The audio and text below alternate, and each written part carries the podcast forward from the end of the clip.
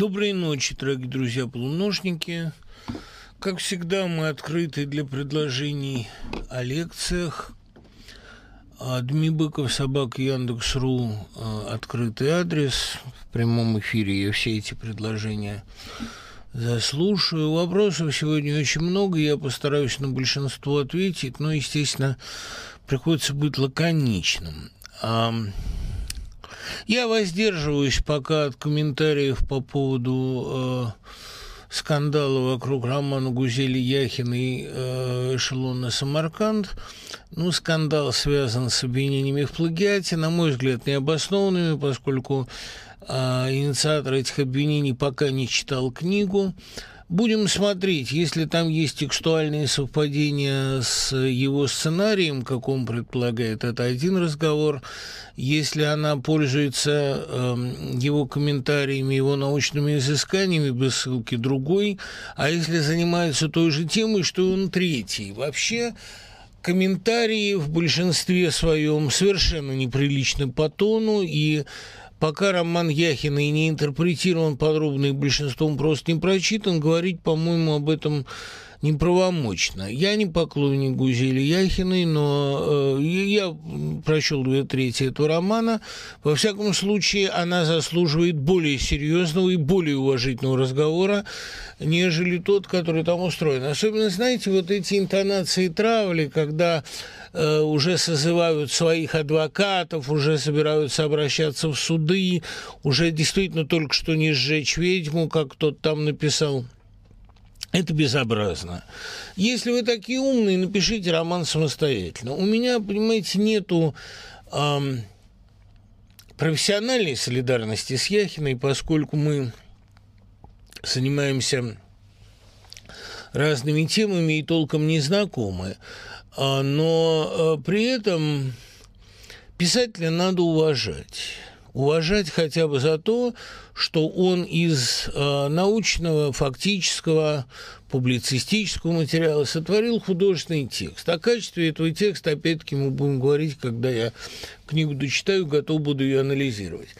Дело в том, что сейчас любое содержательное высказывание, сколько-нибудь содержательное, действительно какую-то мысль в себе содержащее, оно сейчас обречено на клеветническую кампанию, на кампанию травли, затаптывания, свистов, люлюкания, ну, шейминга, блейминга и прочего.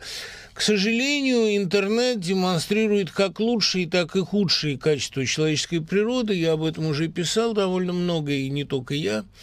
В общем, а, мне это все представляется пока, особенно пока роман не прочитан а, самими обвинителями, мне это представляется таким довольно дешевым хайпом, не говоря уже о том, что у победы всегда много отцов, как вы знаете по пословице, а поражение всегда сирота. А упрек в плагиате, который предъявляли, кстати, и Роулинг, да кому только не предъявляли, это упрек, показывающий, что автор успешен.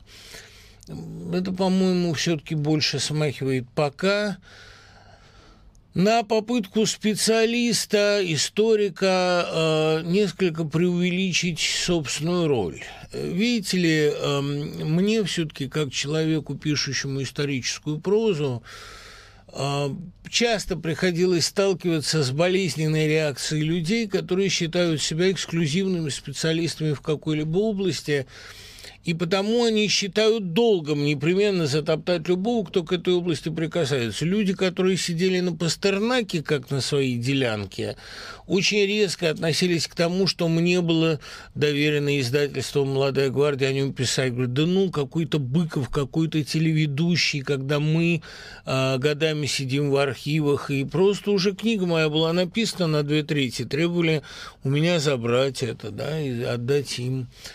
А человек, который там занимается, допустим, а, конкретно а, одной очень узкой, очень небольшой областью истории, которая у меня, допустим, в Остромове упоминается один раз и не в связи с ним, требовал, значит, признания меня полностью некомпетентным в этой области. Но это нормально, понимаете, когда человек считает себя специалистом в чем-то, он крайне э, ревниво относится к попыткам других людей а, затронуть сферу его компетенций. Это не очень, а, как бы сказать, не очень добрые чувства. Это чувство собственника, которое у всякого серьезного ученого есть, но с которыми он должен, на мой взгляд, бороться. Я не называю сейчас конкретных людей, и я жду реакции на конкретный разбор романа.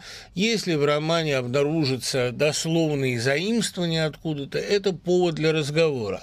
Но просто мне приходилось сталкиваться много раз с этим, иногда собственническим, а иногда просто хищническим отношением к материалу, когда человек так яростно защищает свое, да здесь еще прибавляется и, значит, попытка обвинить Яхину в клевете на советскую власть, в антисоветизме, хотя э, у нее, на мой взгляд, вот уж чего в новом романе нет, того нет – это э, очень дурно пахнет. И особенно тон. Понимаете, давайте стараться все-таки относиться сколько-нибудь уважительно к этому и не прибегать сразу немедленно с улюлюканьем, визгом. Ну, вот эти все разговоры, типа «дайте мне развидеть это», или там «пора надавать по рукам». Ну, это просто вы себя не уважаете. Понимаете, хотя еще раз говорю, я совершенно не фанат Гусели Яхина. И у меня к этому роману уже есть, и наверняка будут еще а, чисто стилистические претензии. А фактология – это вообще сфера науки. Но говорить о плагиате здесь, простите, на мой взгляд, совершенно неуместно. Тем более, что любой человек, э, работающий на историческом советском материале, в любом случае идет не по целине. Советская история, она не такая большая, это 80 лет, и она вся, в общем, довольно, так сказать, истоптана. Если не брать каких-то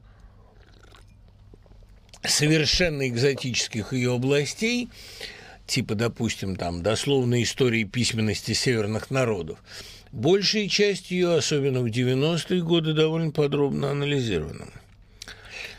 Лекция по дракону Шварца Подумаю, может быть, тем более, что «Дракон» действительно довольно необычная пьеса, написанная в довольно необычных для Шварца обстоятельствах, почти целиком в Кирове, в эвакуации, а, в обстановке близкой к отчаянию. Да, наверное, поговорим, если хотите. Вот цитата из мемуаров, написанных полвека назад о событиях вековой давности.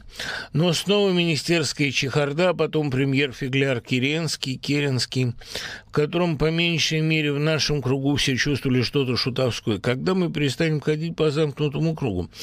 Олан, вот здесь э, есть две точки зрения. Одна точка зрения Янова Александра, который считает, что этот круг последний, потому что с каждым новым проигрыванием, э, прокатыванием этого цикла.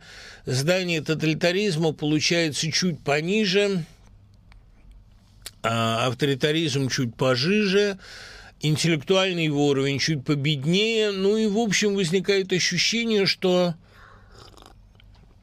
чем дольше этот паровоз бегает по кругу, тем больше он теряет вагонов и запчастей – то есть, видимо, эм, сейчас, когда это повторяется уже даже не как фарс, а как э, такой гротеск, бардак, наверное, это действительно последнее искушение России. Есть другая точка зрения, многие бывшие писатели ее поддерживают, бывшие, потому что, э, став такими активными идеологами, они утратили, к сожалению, талант – такое бывает. Многие люди утверждают, что для России как раз естественно ходить по кругу, и что цикл ее естественное состояние.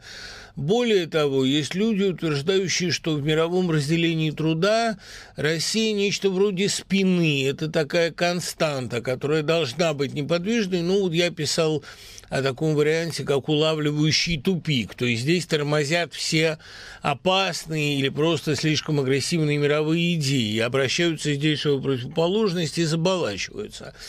такой вариант тоже есть. У меня нет однозначного ответа. Я скорее склонен солидаризироваться с Яновым, который вообще принадлежит к числу моих любимых историков, демонстрирует завидное творческое долголетие. Я, кстати говоря, с Александром Яновым э, знаком и всегда относился к нему с величайшим уважением, и сейчас свидетельствую ему лишний раз свое почтение. Но у меня нет уверенности, что этот круг последний. Я склоняюсь к этой точке зрения. Вообще такое хождение по кругу, оно наводит на очень грустные мысли. Вот сейчас Арина Бородина, которой я тоже пользуюсь случаем, передаю привет, выложила мое стихотворение о рыбаке и рыбке, первое, еще более раннее, там есть баллада о старике и старухе 15 -го года, а есть такое стихотворение 11 напечатанное в «Коммерсанте», это про Геленджикский дворец.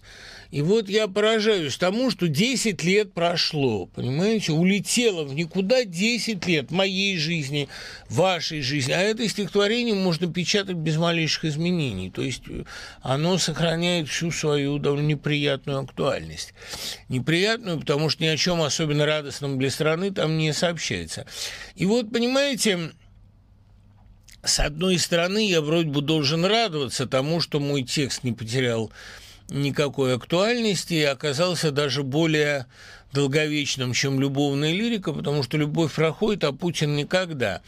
Но возникает более грустная мысль о том, что 10 лет моей жизни, действительно, с 11 года, 10 лет – улетели в никуда, понимаете? То есть вот ничего содержательного за эти 10 лет не изменилось. Ну, э, случилась русская весна, случился Крым, случились резкие расколы в интеллигенции, но часто и эффект от русской весны уже канул.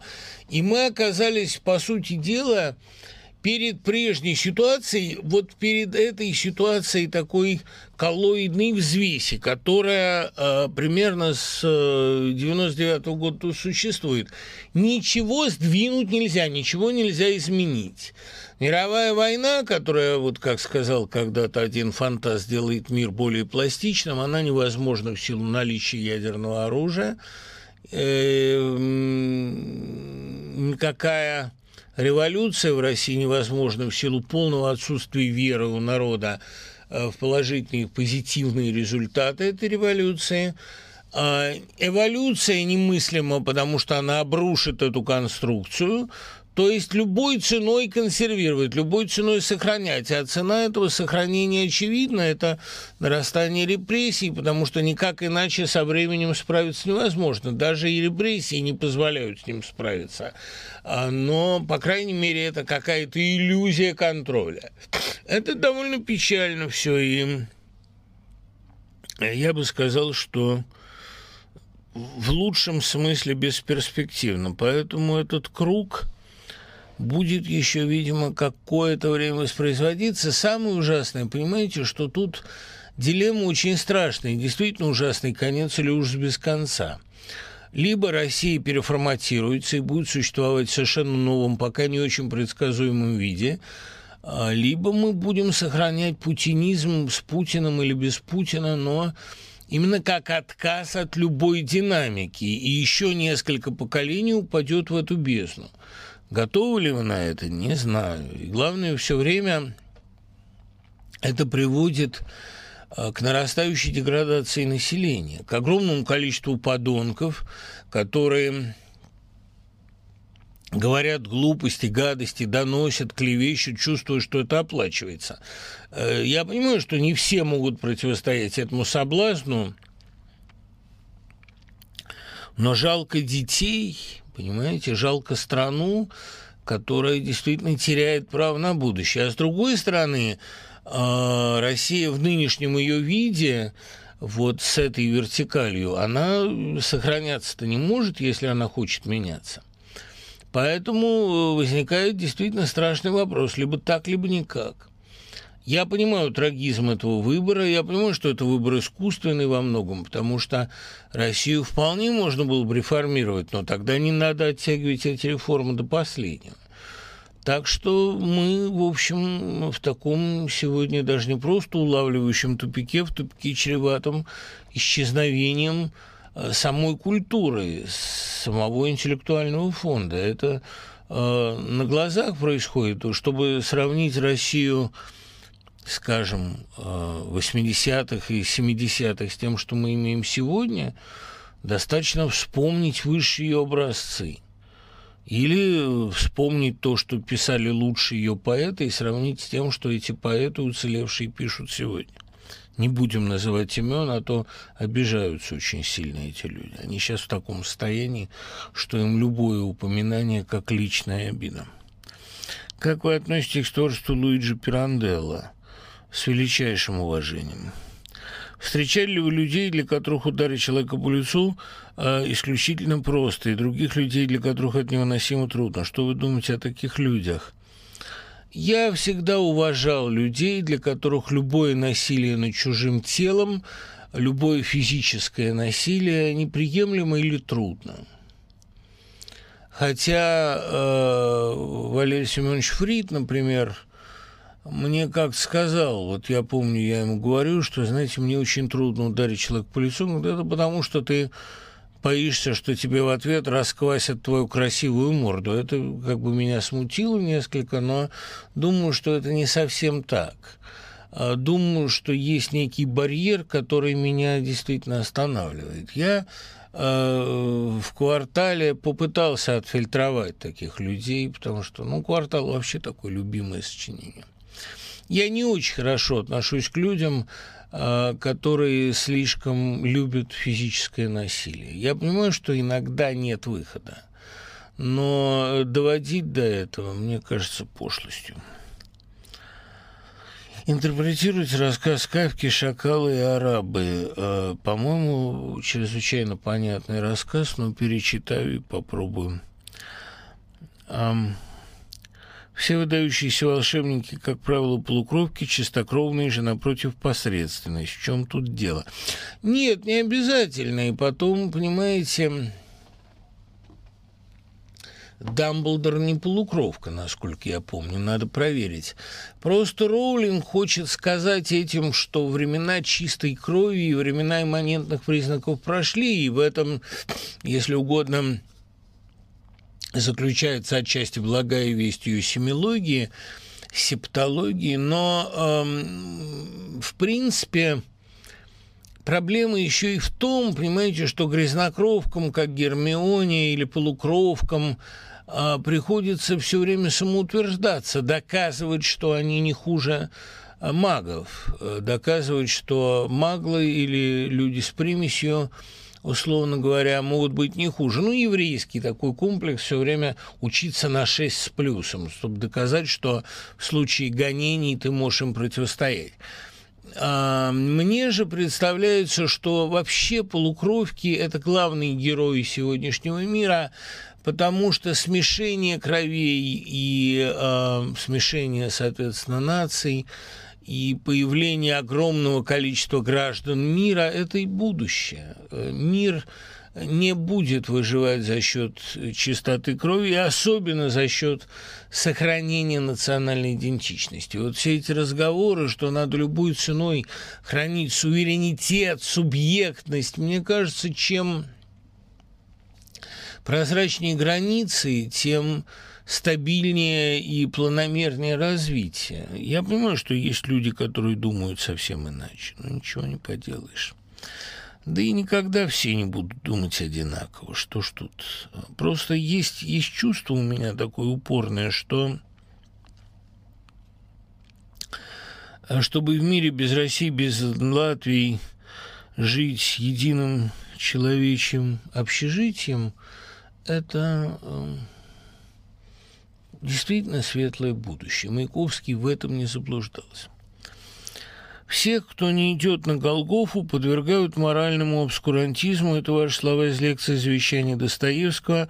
Но не это ли вы делаете сейчас, называя кусками дерьма всех, кто не идет на мир? Никогда не называл. Наоборот, я очень склонен понимать чужой конформизм. Вы мне, Петя, не приписываете своих формулировок.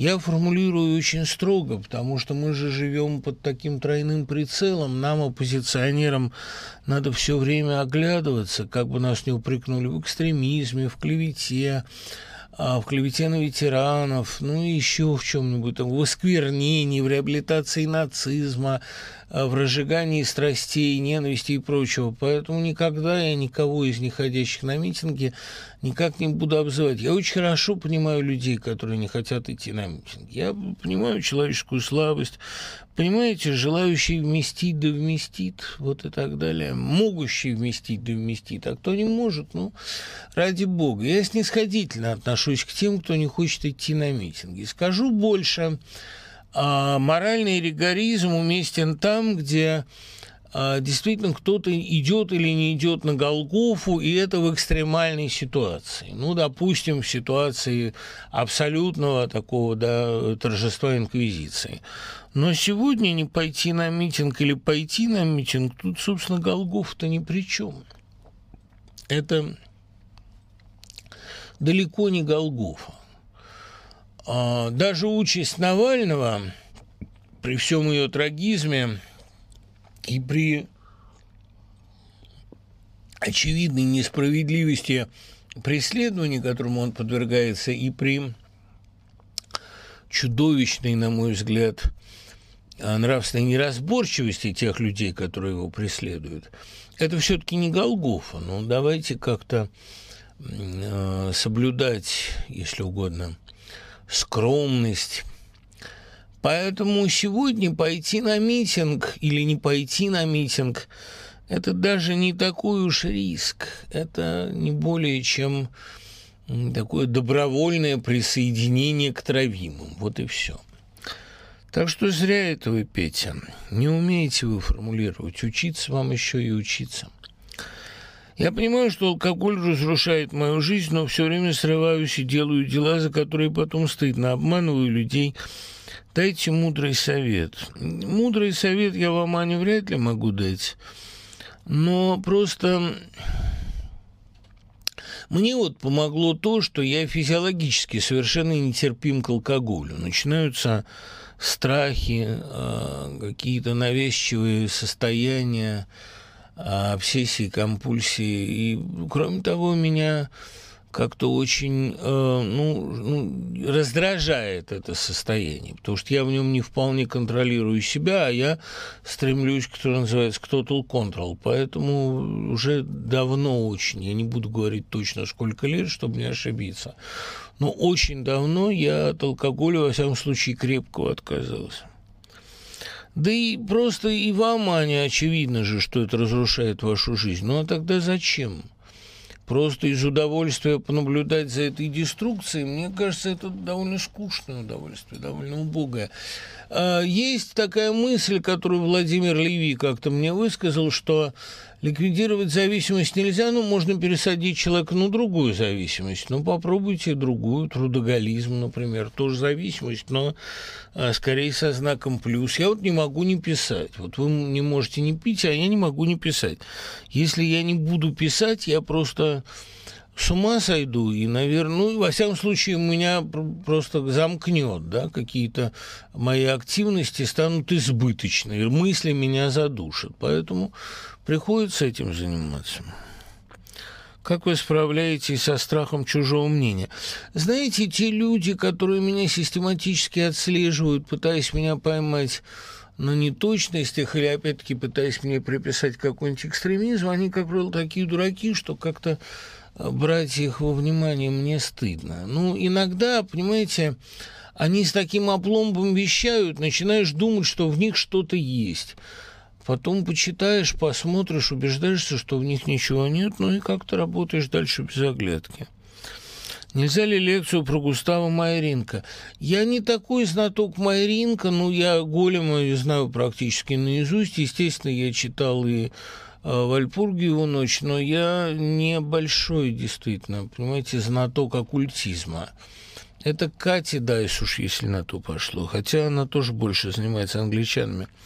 Господь часто посылает нам временные болезни, чтобы не наказывать нас за грехи вечными муками, и в медленном, а иногда и в быстром и сильном огне этих болезней сгорают грехи, если мы терпеливо переносим страдания. Так утверждает РПЦ, что это? Мазохизм, Достоевщина.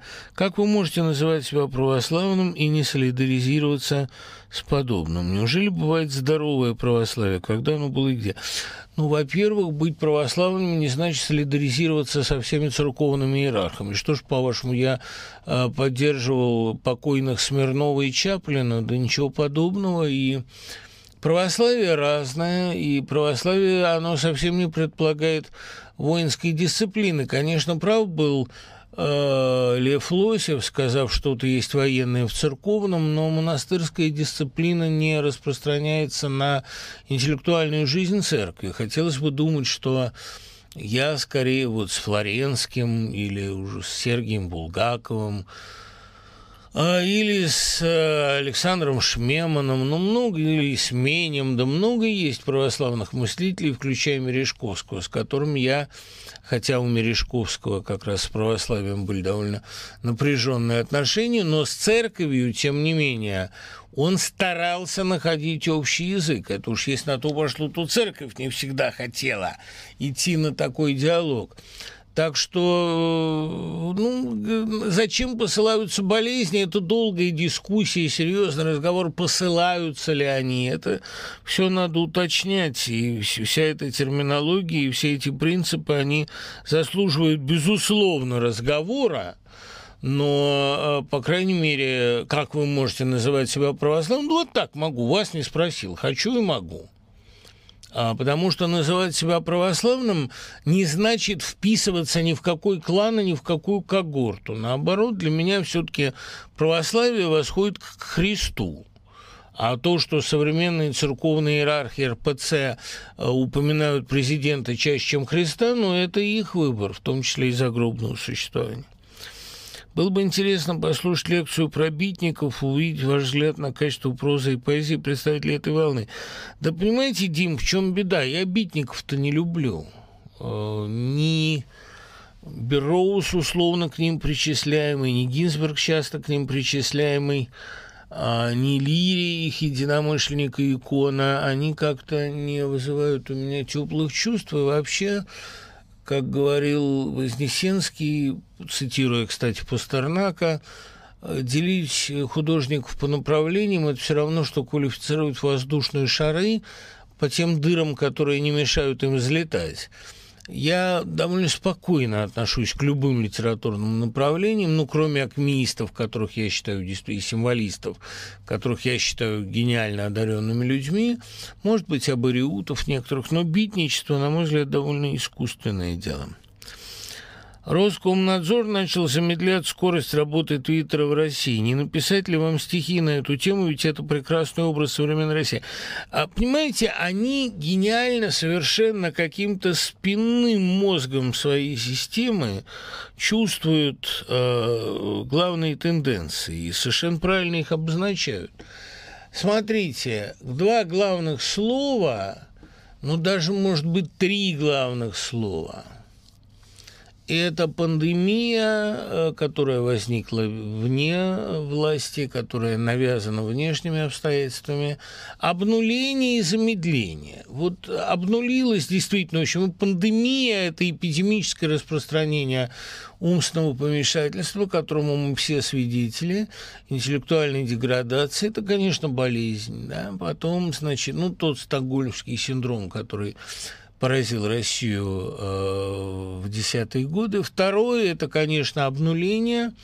И третье – замедление. Ну вот они хотят ведь замедлить не только интернет. Понимаете, их мания – это замедлить историю в целом, а по идее лучше бы всего ее в России остановить.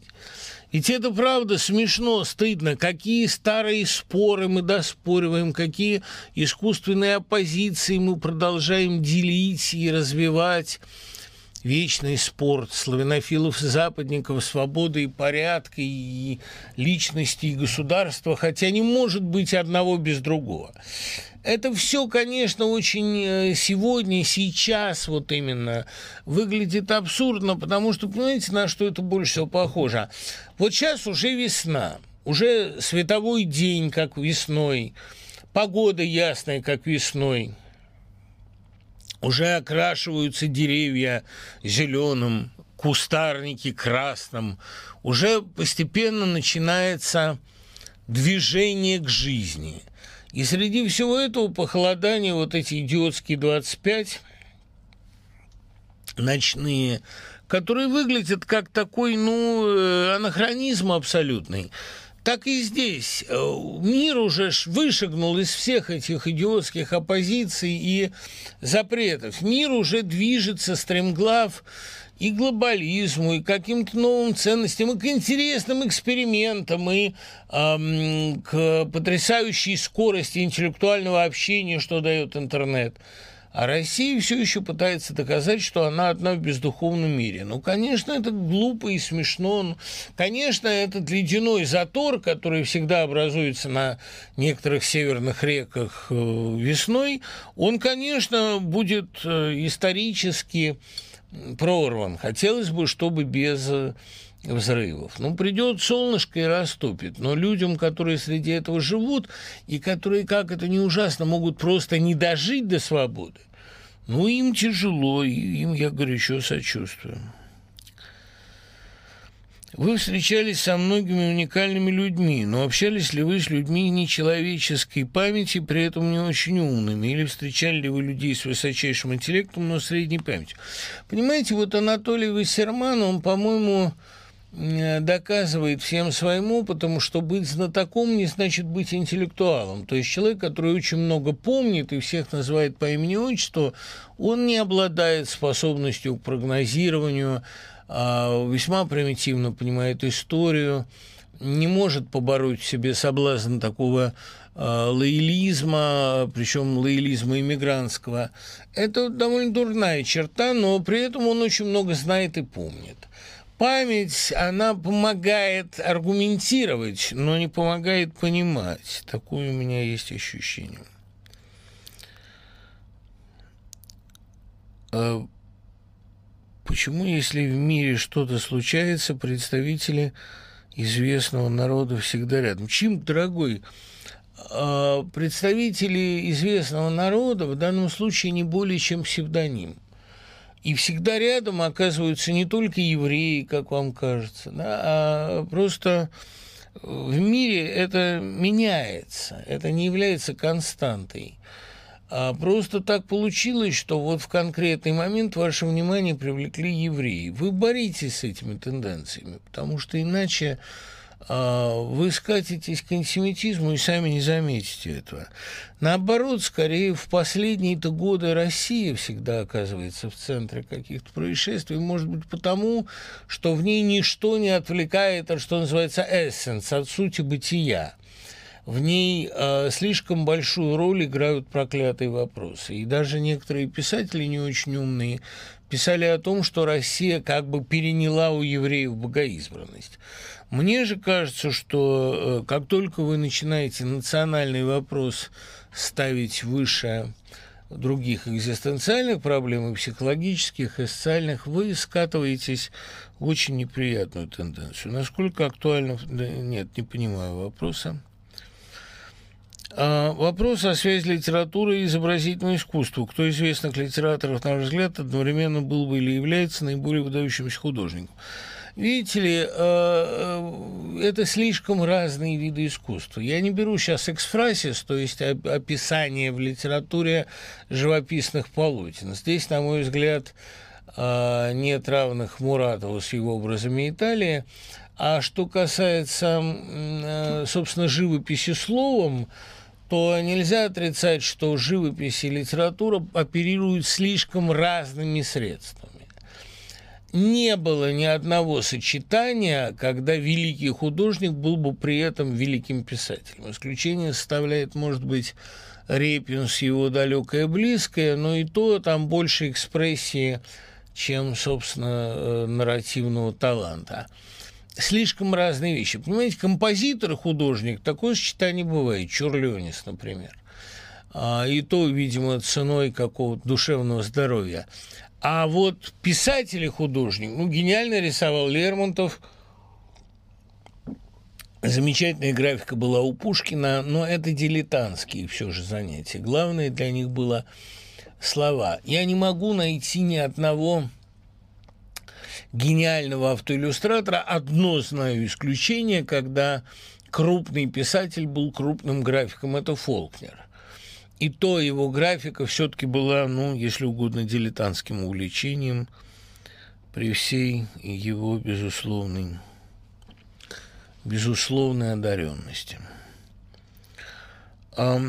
Очень хотелось бы послушать, да, зажегся послушать от вас лекцию про Америку и ее дух. Все-таки это не странная, не самая понятная страна для многих, кто живет в России. Я уже, к сожалению, такую лекцию читал. Не то чтобы читал, но как бы некоторые, опять-таки, пролегомены к этому пытался сформулировать. Для меня э, Америка – это действительно сиамский близнец России. Раньше в лекциях вы позволяли себе больше критиковать белоленочное движение, говоря, что среди политических оппонентов у вас больше друзей, чем среди либералов. Со временем вы радикализировались. Не так ли? Нет, не радикализировался, просто а, время требует определяться. Сегодня я на той стороне, которая более опасна при артобстреле. Вот и все. Как вы относитесь к прогнозу Карана Шахназарова, что вы можете кончить реакционером? Я люблю Карена Шахназарова как режиссера. У нас с ним общий любимый режиссер Бунюэль. Я считаю Карена Шахназарова очень крупным режиссером. Несколько его фильмов, например, «День полнолуния» или «Палата номер шесть», я считаю великими. И э, его убеждения, которые отчасти генезис которых прослежен э, в «Империи», по-моему, одной из лучших его «Исчезнувшая империя», одном из лучших его фильмов, я э, к этим убеждениям отношусь уважительно, его отношение к советскому проекту близко к моему – и вообще, понимаете, что бы ни говорили о Карене Шахназарове как руководителе Мосфильма, я знаю, что он хороший человек. Вот просто знаю, что хороший. А простите меня за такую пристрастность. Он меня всегда защищает, и мне это тоже приятно. Но вот сейчас, мне кажется, тут в чем его заблуждение. Он полагает, что действительно современный русский консерватизм, он тождественен консерватизму черчиллевскому, когда действительно э, человек в старости по неволе становится большим традиционалистом. Сегодня в России нет либерализма и консерватизма. Сегодня э, в России есть люди, желающие сохранить любой ценой текущее положение вещей, которое ни, никаким консервативным не является, а является просто ну, властью обнаглевших спецслужб. И есть люди, которые выбирают развитие. Есть люди, которые пытаются ограничить интеллектуальный прогресс.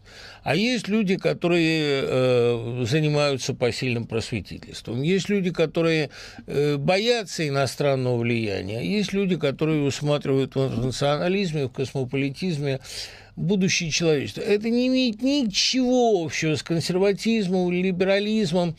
Это просто есть лоялисты, которые облизывают и обслуживают власть, а есть небольшое количество людей убежденных, которые вынуждены разделять а, эту позицию, просто чтобы не рухнула, как им кажется, Россия. Вот им кажется, что без нынешней власти Россия рухнет. Это, в общем, совершенно русофобская точка зрения, потому что Россия как раз страна людей инициативных, прогрессивных, быстрых, быстроумных и так далее. Но вот сейчас возобладала такая. Ну, это такой Юлиан отступник, это бывает. Просто не надо думать, что это навсегда. А, конечно, никаким консерватором я к старости не стану, потому что я им являюсь уже сейчас. Я абсолютный консерватор, если брать черчиллевский смысл этого слова, по своим пристрастиям, а, по своему отношению к а, значит, политической борьбе и так далее. Но я сегодня не либерал. Я никогда не был либералом, я много писал об этом. Я оппозиционер. А либерал сегодня – это не более чем псевдоним человека, пытающегося вставить слово поперек. А некоторые говорят, что это нонконформизм, можно сказать и так. Конечно, это все трагическая очень ситуация. То, что в России левое и правое до такой степени перепутались. Но что же делать? Согласны ли вы с Бальмонтом, что вода морская горькая и пить ее нельзя? В бальмонтовском смысле согласен. Вы не смотрели фильм с обаятельной приликой? Смотрел. Я просто не считаю его выдающимся. Знакомы ли вы с книгами Сергея Лебедева? Недостаточно, чтобы их оценивать публично. Как вы оцениваете сменовеховство и евразийство? Не кажется ли вам, что, признав советскую власть, они не поняли ее замысла, как и иммигранты, не принявшие октябрь? Да нет, они очень хорошо все поняли. Я не устаю ссылаться на книгу э, Михаила Ефимова о Святополке Мирском, книгу, которую я сегодня, значит, в очередной раз не смог купить. Я сыну хотел подарить ее. Нигде ее уже не достанешь. Миша, может, вы мне как-то... Ну, я могу, конечно, рассылать PDF. Вот там сказаны совершенно трезвые слова. Сказано, что евразийство – это протофашизм, хотя э, это тоже огрубление. Сказано это еще в нашем диалоге про Мережковского. Евразийство, э, скифство – это такое оправдание имперства любой ценой, в том числе ценой огромных жертв. Вот, вот империя прежде всего, неважно как, под какими лозунгами, только Евразийская империя. Ну, отчасти это, кстати, совпадает с тем, что Янов пишет о Гумилеве и Гумилятине. Это совершенно все справедливо. У меня э, сложное, сложное отношение к э, сменовеховцам. Скажем, я признаю талант Устрялова, но идеи Устрялова мне глубоко отвратительны. Я признаю талант Мирского, но заблуждение Мирского тоже для меня отвратительно. Вы скажете, а какая альтернатива? Что в эмиграции сидеть? Альтернатива есть. Не нужно думать, что вот альтернатива только одна э, – помирать в эмиграции или возвращаться возвращаться и вливаться в сталинизм. Нет, есть варианты. Даже в сталинской России были варианты.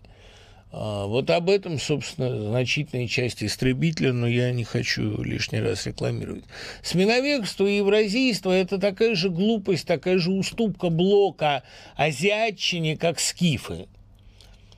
Подумайте, как вот это лишний раз к вопросу о том, как токсично пребывание в застое. А, блок восьмого года написал на поле Куликовым, а ровно 10 лет спустя он написал Скифов, которые апологетизируют ту самую азиатчину, от которой он в ужасе отворачивается в восьмом году. Ну, пожив в отравленном воздухе, как-то понемногу, да, интоксикацию эту проживаешь и начинаешь ее ощущать на себе. Трагедия Блока в том, что он написал Скифов после 12 высочайшего взлета это глубочайшее падение, какой-то полный Агюст Барбье и на уровне строфики, и на уровне риторики. Для меня скифство, и евразийство – это именно уступка азиатчине и имперству. И хотя это были субъективно очень одаренные люди, желавшие со своей страной разделить ее будущее, но это тоже стокгольмский синдром, тяготение малого к большому. Ну, седьмой спутник, понимаете, вот у Лавренева, что в пространство огромной планеты попадает седьмой спутник и в нем растворяется. Не надо всегда тяготеть к огромному. Иногда можно насладиться изгойством. Вот Набоков умудрился же как-то и развиться, и сохраниться, и стать, в смысле становления, э, не тяготея к России. Еще не сыт разлукой, увольте, я еще поэт. Он даже во время Второй мировой войны не солидаризируется со сталинизмом, за что, кстати, ему сильно прилетело в ЖЗЛ Зверева. Я не могу солидаризироваться с позицией Зверева здесь. Набоков полагал, что для него при безусловном его сочувствии к России солидаризироваться со сталинизмом непозволительно. Он вот остался на такой позиции. Сегодня бы его опять не стали за это печатать. Я просто к тому, что э, быть отщепенцем не обязательно дурно, и отщепенцы не обязательно деградируют. Посоветуйте лучшие критические апологетические книги о Ленине. Ну, апологетические, наверное, хотя она умеренно апологетическая книга Данилкина «Пантократор солнечных пылинок», критическая, хотя она не совсем о Ленине, «Самоубийство Алданова», а, апологетическое, но умное «13 уроков у Ленина» Жижика, критическое. Знаете, э, по неволе приходят на ум э, очерки советских, постсоветских эм, мыслителей, которые писали политические портреты Ленина во времена перестройки и были, к сожалению, слишком субъективны, слишком пристрастны. Психологический портрет Ленина самый точный нарисован у Куприна в очерке «Ленин». Там даже колористически вот угадан цвет его глаз, вот этот цвет ягод шиповника перезревших. А самый убедительный его психологический портрет в художественной литературе – это инженер Гарин у Алексея Н. Толстого. Что касается разбора его политических взглядов и анализа его деятельности как вождя, понимаете, мне кажется, что он взглядов-то не имел. Он был гениальный абсолютно тактик, довольно-таки изменчивый стратег – и как-то у меня нет ощущения, что его взгляды стоит анализировать. Его взгляды менялись слишком быстро. Вот если бы у нас была действительно дотошная политическая биография Ленина, но ее у нас нет пока. Э, политического портрета настоящего нет. Книга Данилкина как раз раскрывает эту его протеичность, его способность стремительно меняться. Какие-то философские взгляды у него, может быть, и были, но э, чрезвычайно зыбкие. В чем секрет хорошей биографии? Зыбкали границы между художественностью и документальностью. Три вещи – во-первых, нужно различить узор чужой судьбы, ее инварианты, ее повторяющиеся лейтмотивы, то есть то, что в этой судьбе было главной проблемой. Ведь повторяется то, с чем вы не можете справиться. А второе – найти аттрактанты, самые такие привлекательные, самые вкусные детали. Ну и третье – уловить связь между тем, как человек жил, и тем, что он писал. Что касается Пастернака, то все-таки здесь, мне кажется, любовь сыграла некую роль. Надо или очень сильно любить, или очень сильно ненавидеть героя биографии. А промежуточное нейтральное отношение, мне кажется, может вам помочь как исследователю, но как повествователь вы прогадаете. А нельзя ли лекцию о Юрии Левитанском, вы почитаете его? Ну, а я много довольно знаю Левитанского, но лекцию о нем я читать не готов, потому что она упрется неизбежно в одну проблему. Я не хотел бы ничего плохого говорить о Левитанском, но Левитанский не до конца осуществившийся поэт. Э, поэт, у которого были замечательные изобразительные средства, замечательная музыкальность, но не было мысли, он не позволял себе с той безотчетностью, с той абсолютной искренностью и прямотой договорить себя, как договорила Куджава. Он все-таки уходит от разговора о фундаментальных проблемах своих или времени. У него есть замечательные стихи, но он остается очень хорошим советским поэтом. А советским не в смысле идеологическом, а в смысле принадлежности Э, к эпохе. А так-то, Господи, и так зима, и чтобы ясно было, что происходит действие зимой, я покажу, как женщина купила на рынке елку и несет домой, как вздрагивает елочкино тело у женщины над худеньким плечом, но женщина тут, впрочем, ни при чем. Здесь речь о елке, мне это все и дело. Затем, итак, я покажу сперва балкон, где мы увидим елочку стоящей, как бы в преддверии жизни, предстоящей все в ожидании близких перемен. Затем я покажу ее в один из вечеров рождественской недели, всю в блеске мишуры и канители, как бы в полете, все и при свечах. И, наконец, я покажу вам двор, где мы увидим елочку, лежащей среди метели, медленно кружащей в глухом прямоугольнике двора.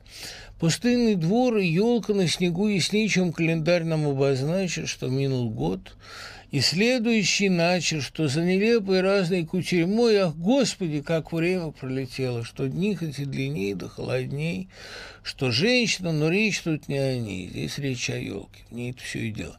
Но то, что здесь женская судьба вот так изображена схематично в одном э, коротком стихотворении, и то, что это страшное и очень точное ощущение холодной трезвости после праздника Нового года тут не нуждается это в толкованиях. И я это знаю не только благодаря Камбурову, я бы все равно запомнил эти стихи, хотя, Лена, вам, конечно, за вашу блистательную песню огромное спасибо. Но видите, в чем дело?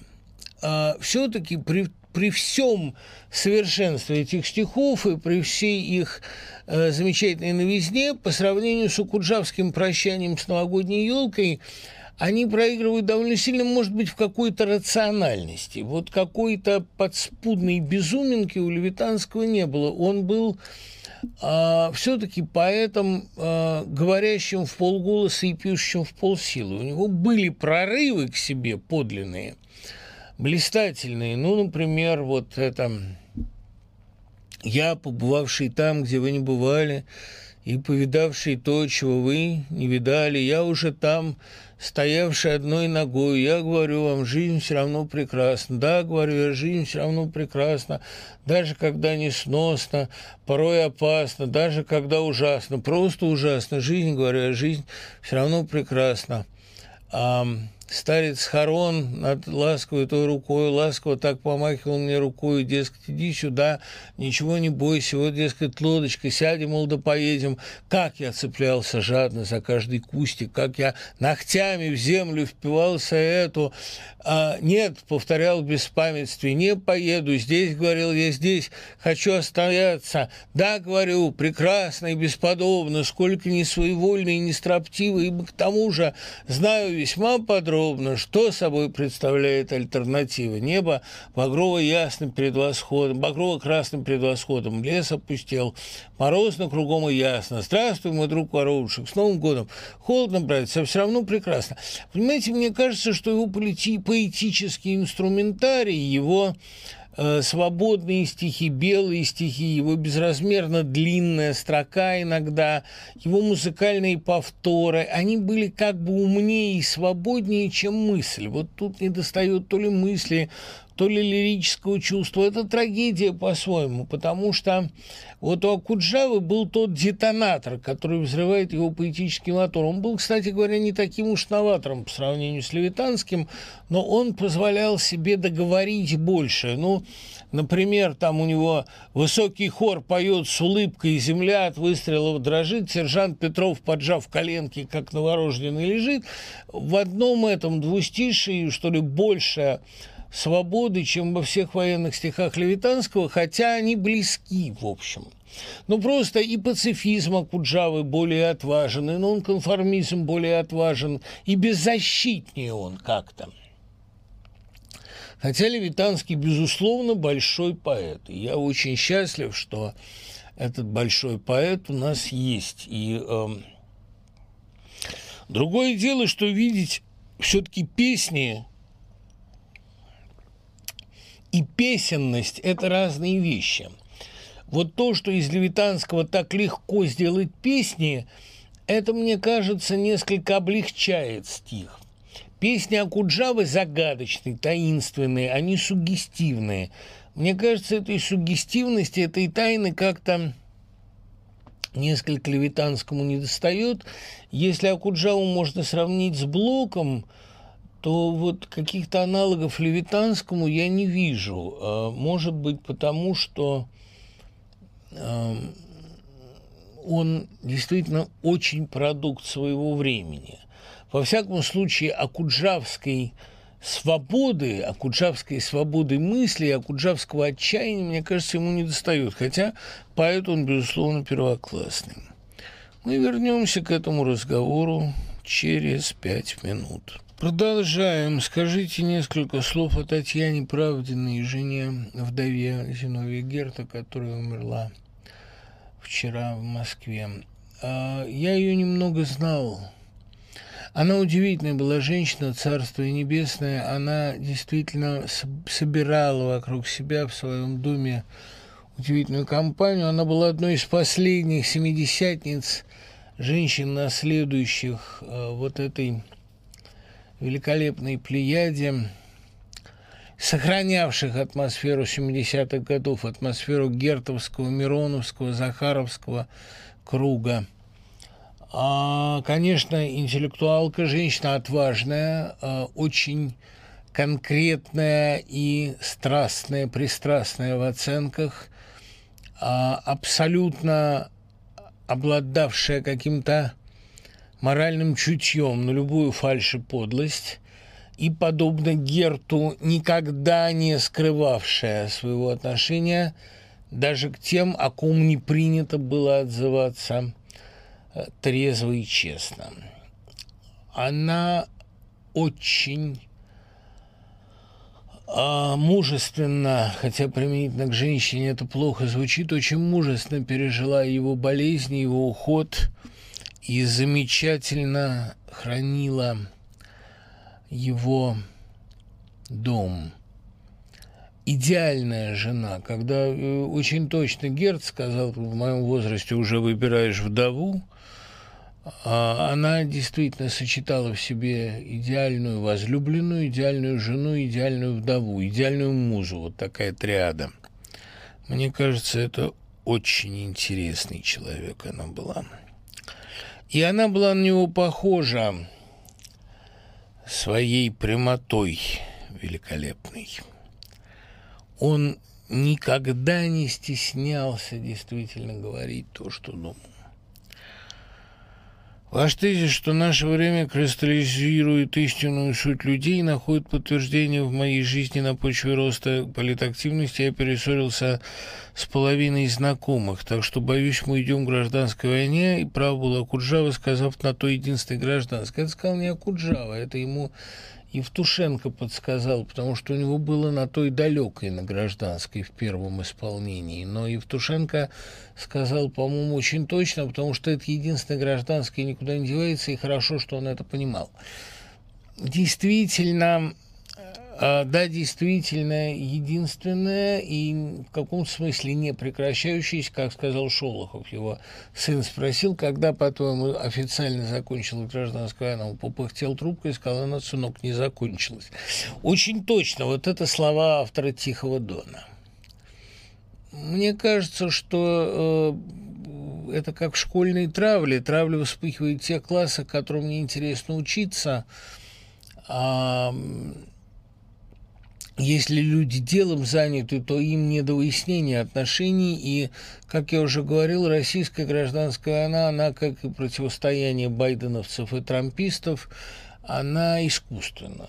Э, вот разделение на сторонников прогресса и регресса, то есть на малое стадо и на консерваторов, оно, да, оно есть, но оно сопряжено с великими переменами, великими разломами, которые есть сейчас в мире. И такие разделения не приводят к гражданской войне. Они приводят к тому, что одни просто перестают быть видимыми для других. Вот и все. Это э, такое... То, что Христос принес не мир, но меч, это вечный инструмент развития человеческого общества. Как вы относитесь к провокациям в искусстве и в жизни – Илюш, тут сложная проблема. Если говорить о провокациях в искусстве или в общественной жизни, например, в публицистике, когда вы сознательно э, пытаетесь разбудить лихо, пока оно тихо, и заставить его определиться, заставить его формулировать вслух, это хорошо. Это вот как мне нравится вызывать ненависть у некоторых людей, потому что они определяются, их становится видно. Это как, простите меня, как выдавить прыщ. А вот что касается провокаций в политике к этому я отношусь резко негативно, и мне очень горько, что главная фигура в русской революционной литературе, в литературе о революции пятого года, например, до части семнадцатого, как Горьковская Карамара, это литература о провокаторах. Мне это не нравится, потому что Видите, эм, так получается, что и революционеры, и охранка одинаково плоские люди, а провокатор считает себя, вот это может быть тема неплохая для лекции, у меня об этом лекция уже была в прямой речи, провокатор считает себя высшим существом, считает себя выше простых смертных. Он ведь сам не понимает, на чьей он стороне.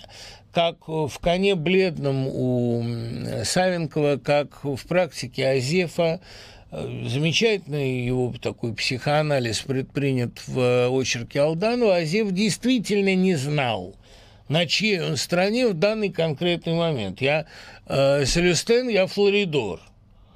И я с недавних спор, спор с собой вступаю в спор. Я Селестен, я Флоридор. Да? А, действительно, не всегда знал Азев, на стороне он охранки или на стороне революции. Он как бы проверял, как проверяет горьковский герой в Караморе или в Караморе, он проверяет границы терпения Божия.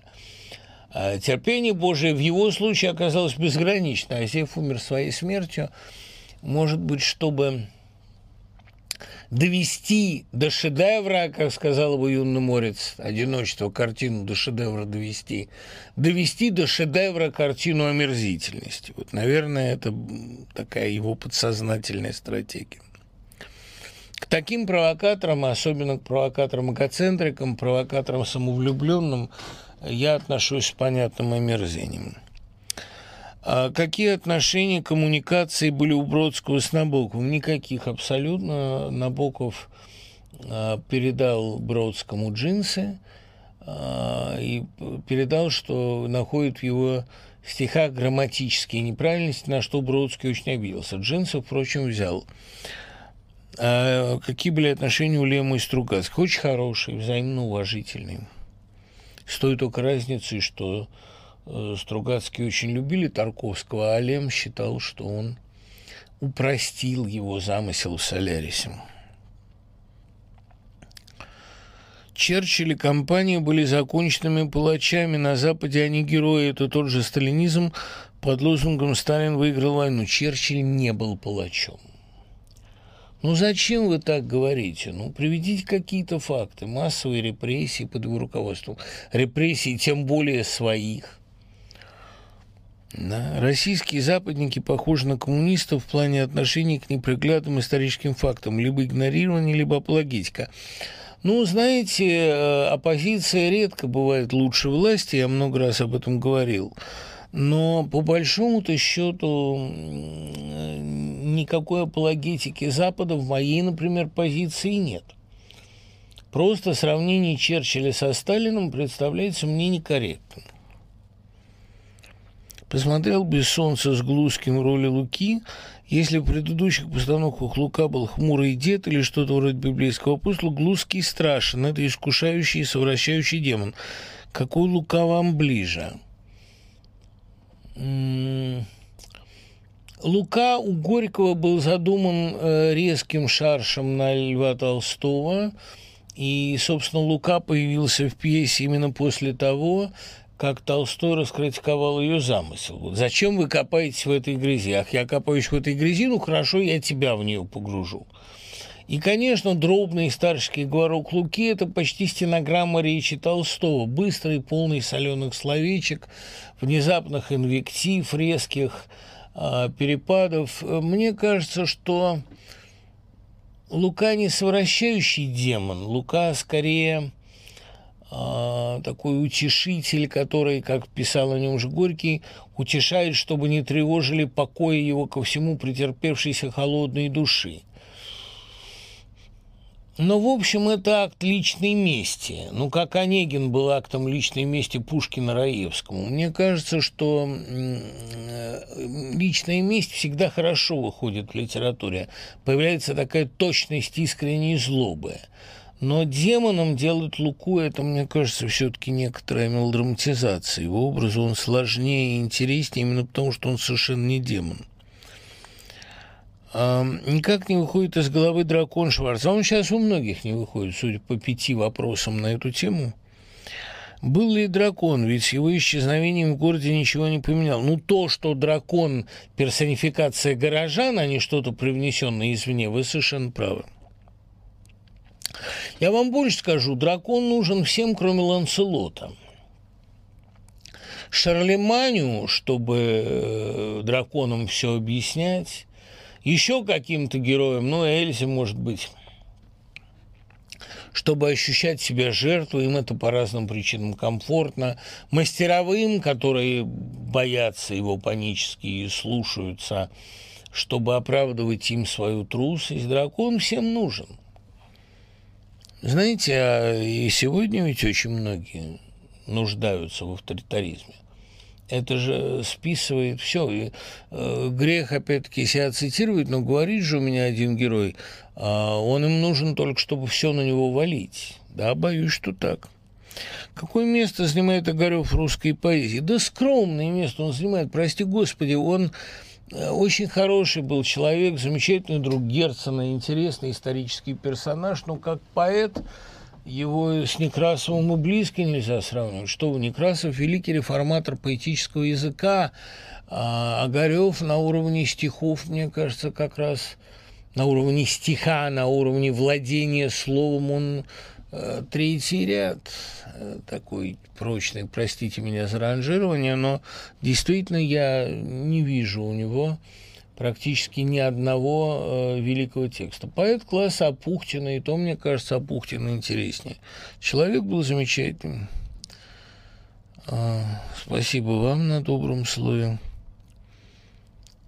Какую книгу вы чаще всего перечитывали? «Потерянный дом Житинского», повесть о Сонечке Цветаевой и Улин Шпигеля Кастера.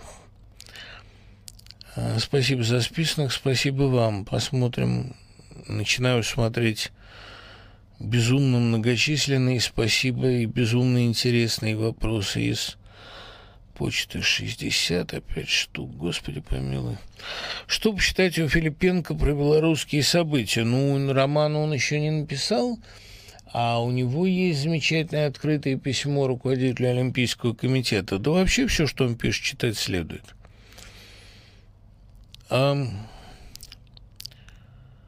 Когда прекратится в России сексизм, мы забудем о женских и мужских профессиях. Да вот это как раз я не думаю, что сексизм. Но это как раз вот что ли такой элемент консерватизма, с которым мне жаль было бы расстаться. Понимаете, женщины и мужчины для меня, они никогда не станут единым полом, потому что э, вот, как говорил Сергей Вольф, насладимся разницей наших полов, говорил он, приглашая женщину к любви.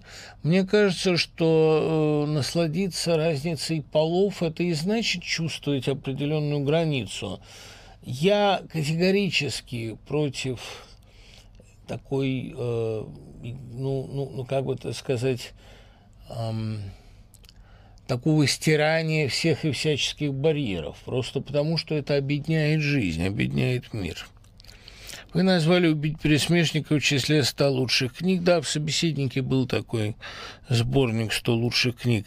Но ведь это вполне кинематографический сюжет. Не кажется ли вам, что он чаще использовался в кино, чем в литературе? Да нет, Понимаете, это действительно бестселлер. Эта книга сделана топором, а, с великолепной простотой и наглядностью. Но это не делает ее хуже. Иногда простое, оно вполне себе оправдано. В конце концов, понимаете, а, история Кавалер де Грие тоже довольно простая книга, но в ней поднята необычайно сложная проблема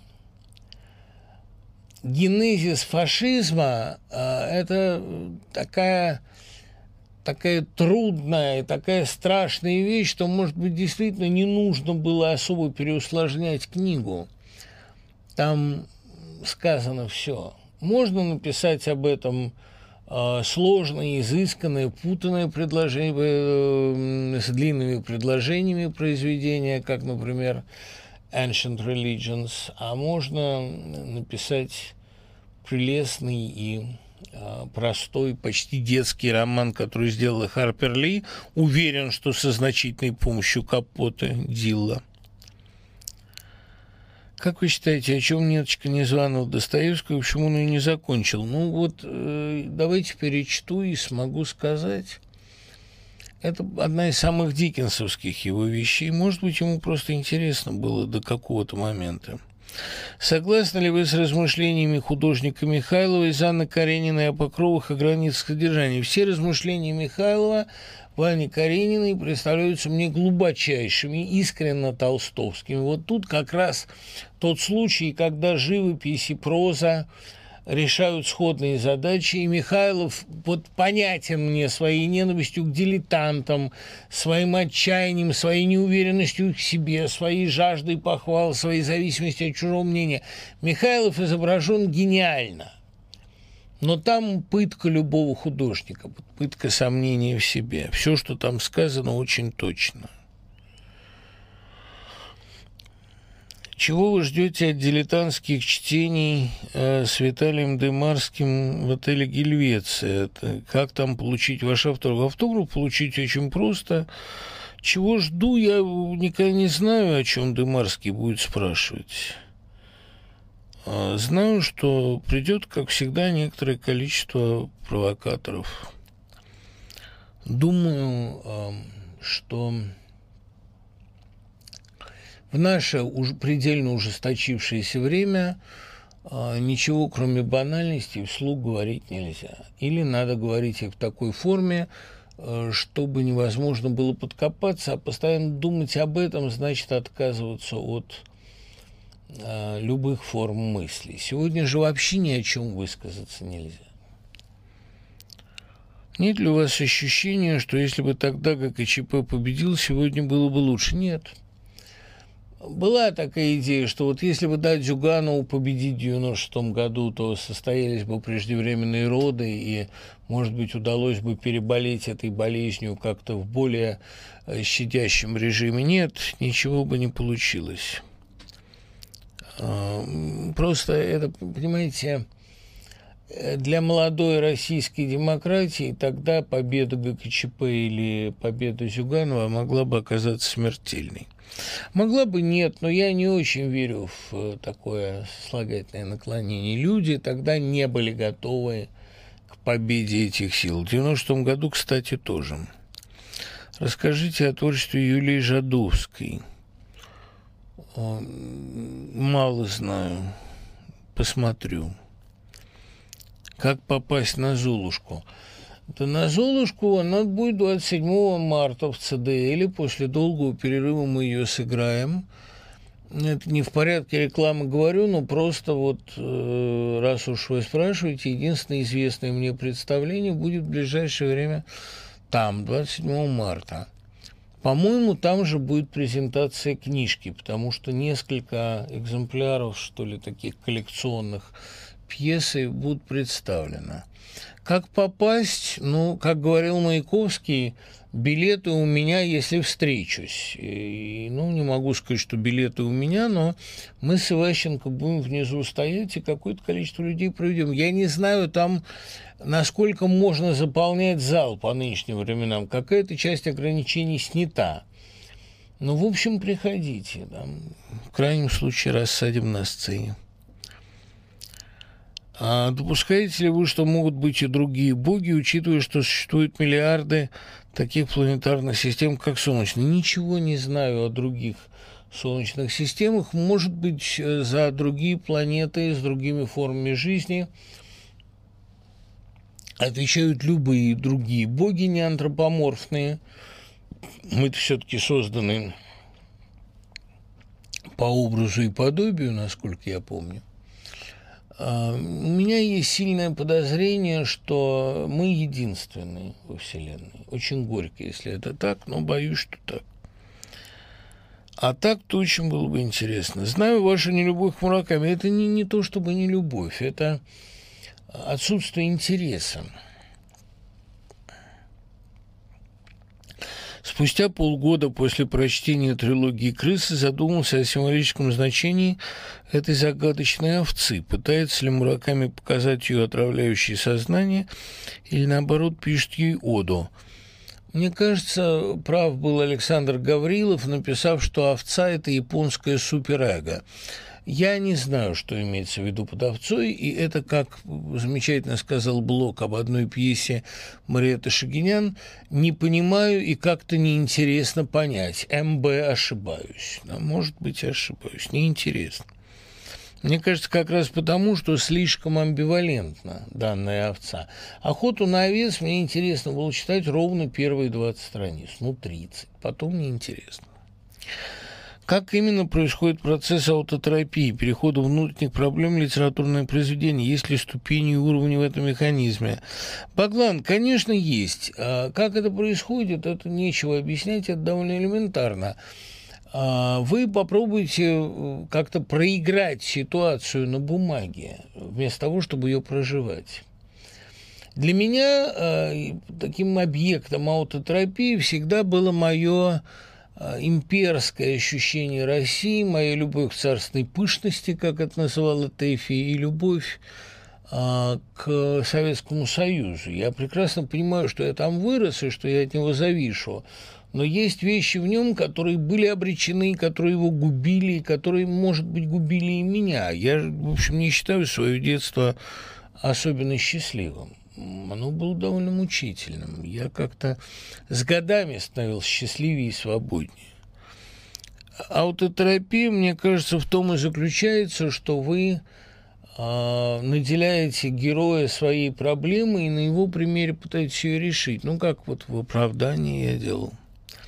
В любом случае, по-моему, э, лучше написать, чем прожить. Вот так бы я примитивно сказал. После отказа от магии, отказ от палочки, вспоминаю одну уж лекцию, в мире магов труба должна стать пониже, поэтому волшебники второго ряда могут стать первыми. Сильнейшими магами, возможно, станут те, кто этого не ожидал. Например, Гермиона или МакГонагал – а что вы об этом думаете? Ну, я согласен с вами, безусловно, потому что в мире, где отсутствует магия, ключевыми становятся такие способности, как когнитивные, да, память. Э, ну, грубо говоря, кто не берет талантом, тот берет задом усидчивостью. Да, Гермиона может стать гением первого ряда. Это, понимаете, когда в силу разных причин, ну, например, массовой миграции гениев или в силу тотальной цензуры, а гением не остается места в литературе, ну, таким гением, например, как Эльф и Петров, которые вынуждены были замолчать, а на первый план выходят ремесленники, то есть люди, именно владеющие ремеслом. И это отчасти потому, что гении не могут реализоваться э, в данных условиях, а отчасти потому, что гении не при всякой власти хотят петь. Некоторым петь не хочется под звон тюремных ключей. Когда замолкает Ахматова и замолкает Мандельштам, на первое место уходит Георгий Шенгели, да, начинают обращать внимание на Георгия Шенгели. Или когда Маяковский уходит в риторическую поэзию или в рекламу, то да, начинают обращать внимание на Анну Радлову, условно говоря. Или там, помните, в начале или в середине 20-х Э, всерьез принимали э, Николая Тихонова, хотя это был, в общем, уже и тогда поэт довольно э, посредственный. Но вот даже времен Орды и Браги, а уж что дальше пошло потом, это просто какой-то кошмар. А вот э, такие поэты, как Пастернак вынужденно писали эпические вещи или просто переходили на прозу, или молчали, как в первой половине 30-х. Так что уход мальчика с палочкой на второй план появление немагических добродетелей – это довольно печальная печальная перспектива. Где найти вашу лекцию про скандинавский нуар? Да она же была выложена, по-моему где-то в сообществе. Я буду ее повторять обязательно, потому что у нее запрос очень большой. Корни скандинавского символизма, скандинавского модерна, причины этого интереса к нуару, да, это весьма любопытно. Что вы думаете о невыносимой легкости бытия? Вот, понимаете, это гениальный пример того, как произведение, а, построенное по касательной, что ли, к общественно-политической проблематике отражает ее точнее всего. Как «Сестра моя жизнь» Пастернака больше и лучше всего рассказывает о русской революции, так о чешских событиях больше рассказывает любовный роман Кундеры. Потому что в любовных отношениях этого периода, в их необязательности, произвольности, в их, если угодно, примате эротического над психологическим э, скрывается не глубина и обреченность э, пражской весны. Вот это такая невыносимая легкость бытия. Что вы думаете по поводу Орландо и в чем мораль сказки странствия Андрея Миронова? А у Дунского и Фрида не было простых сказок, и здесь мораль чрезвычайно неоднозначна. А, сказка странствий довольно глубокое и странное произведение, любимое немногими истинными фанатами, но оказавшееся лонгселлером таким. И мораль ее неоднозначна. А мораль ее, наверное, в том, что э, простому и чистому человеку, какова там девочка, э, никакой гениальный художник – не заменит родства, тепла, брата и так далее. Так что Орландо обречен с самого начала. Какие роли Миронова вам нравятся? Да, как ни странно, вот роль в «Лапшие» мне не кажется самой удачной. Это все-таки не его. А мне больше всего нравится и э, роль в «Обыкновенном чуде». Министр-администратор великолепный и роль маркиза в «Достоянии республики», которую он сам любил больше всего. Посоветуйте учебник русского языка для поднятия уровня понимания. Кайдалова и Калинина. Я, как выпускник журфака, вот о своем всегда. Или Вигелянская Евгения Николаевна. Все журфак. Что вам больше всего нравится у Агаты Кристи? Однозначно и безусловно «Десять негритят», как и ей самой, убийство в Восточном экспрессе 451 под Падингтоном. Читая очерки преступного мира Шаламова, подумал, что суть блатного сознания прекрасно передает рассказ Шукшина «Охота жить». Да, абсолютно точно. Гениальный рассказ.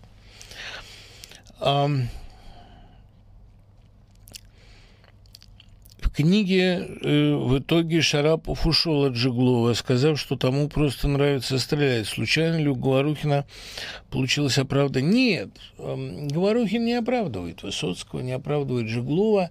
Ну, просто э, Высоцкий с такой силой это сыграл, понимаете ли. А Говорухин, по свидетельству Инны Туманян, был влюблен в Высоцкого абсолютно не критично. Вот у него была счастливая способность влюбляться в чужой талант.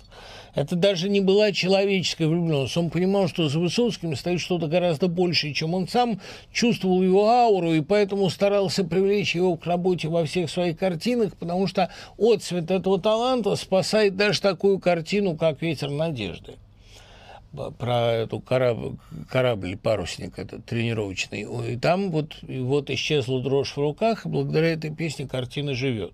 Да и вертикаль при всем своем очаровании все-таки дышит благодаря Высоцкому. Поэтому Жеглов получился априори обаятельнее и сильнее Шарапова.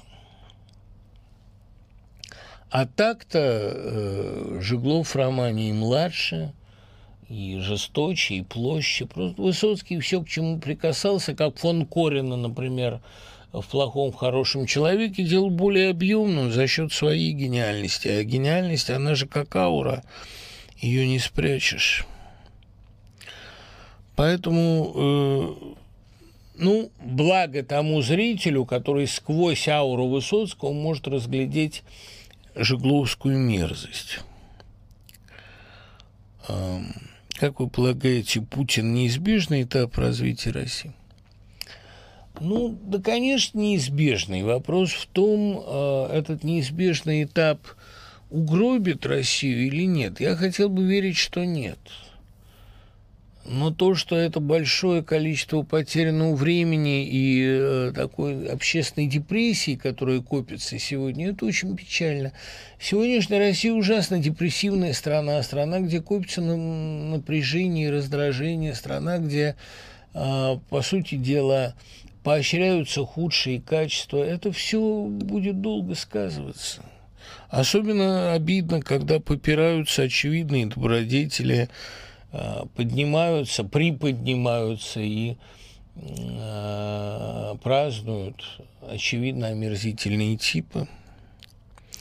Какой у вас любимый фильм Бунюэля и какой ваш любимый актер из его фильмов? Да, видите ли, любимая моя актриса из его фильмов Катрин Зинев, но она не только благодаря его картинам, конечно. А Тристана вообще не лучшая ее роль.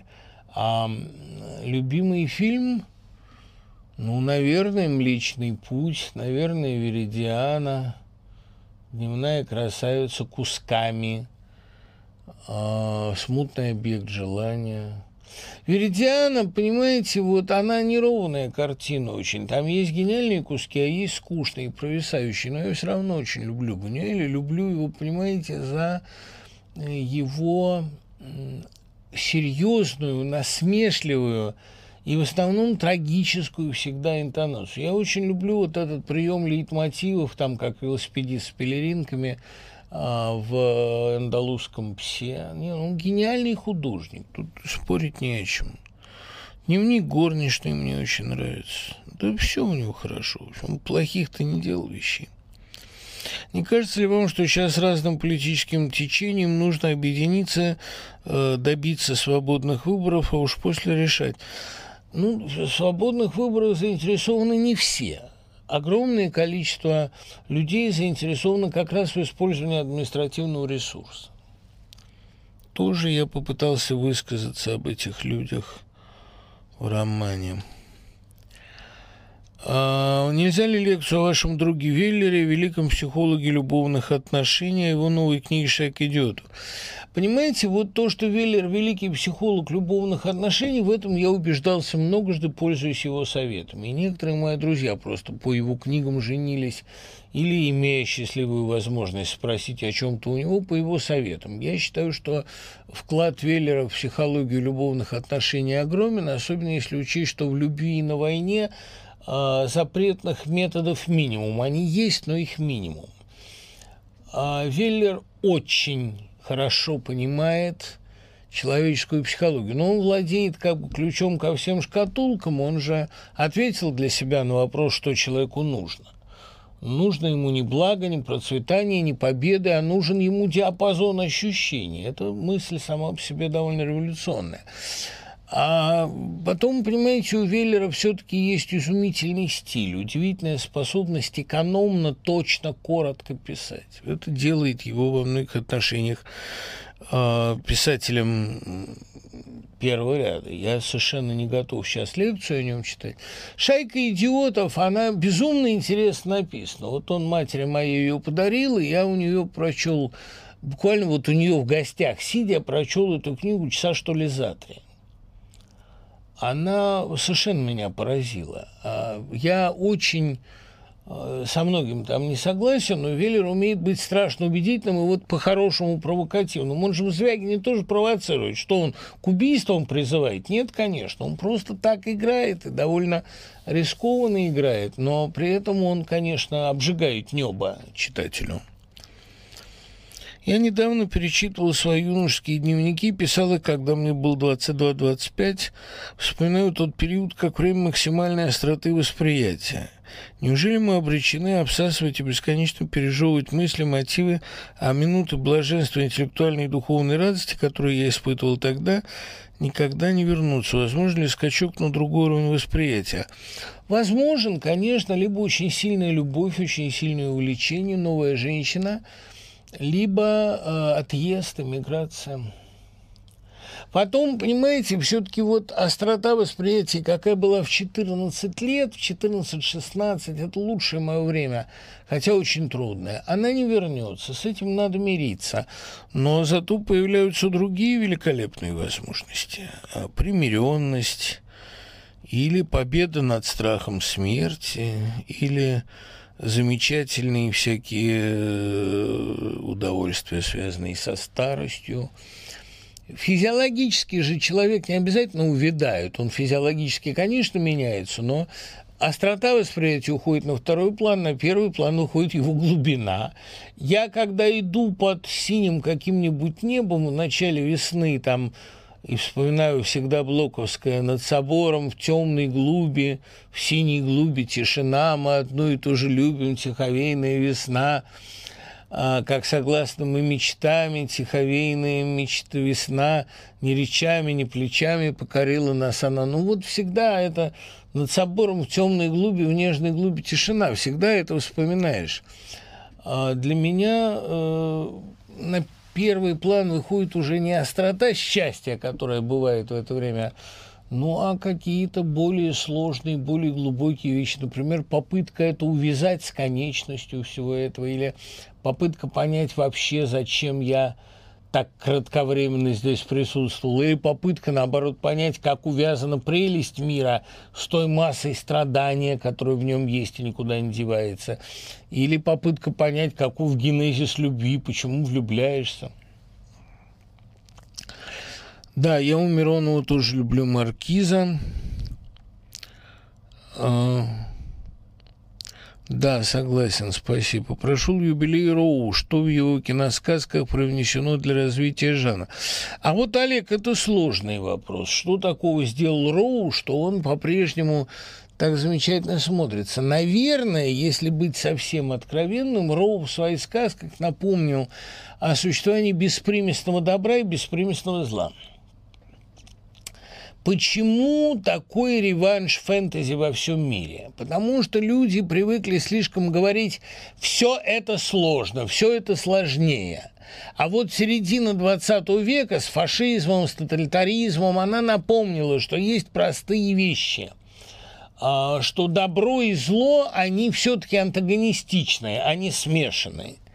Поэтому, может быть, Роу, он и напомнил о том, что нравственный компромисс – это довольно подлая штука, и э, не получится за счет нравственного компромисса постоянно выживать. Надоедает, понимаете? Он напомнил о химически чистом Роу, Птушко, э, сказочники такие, как Толкин. Они напомнили, ну, не Носов с Незнайкой – не зря же Толкин и Носов одновременно писали трилогии о коротышках. Напомнили о том, что маленькие люди вынуждены решать великие вопросы.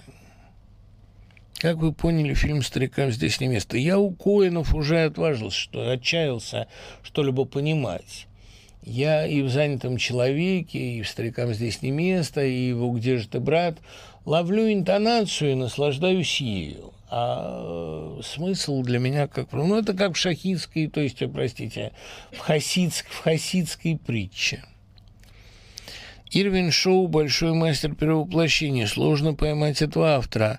В чем тайна э, и почему он пробует себя в новом амплуа? И будет ли океан новым амплуа? Нет, я боюсь, что океан при всей своей относительной новизне будет опять еще одним моим романом. Просто Э, там немножко другой композиционный принцип. Это вообще такой роман, от которого нельзя будет оторваться, но э, мысли, которые там будут, я боюсь, это все-таки прежний мой круг убеждений. Потом, хочешь не хочешь, а пишешь все равно же о себе. Что касается Ирвина Шоу, я не думаю, что он так уж а, меняется. Вечер Византии, богач-бедняк, ночной портье – это все-таки более или менее Э, тексты одного автора, как мне представляется. Хотя, ну, э, одинаково увлекательные, и ценности в них такие простые, традиционные. Что вы порекомендуете прочитать, чтобы изучить и понять православие?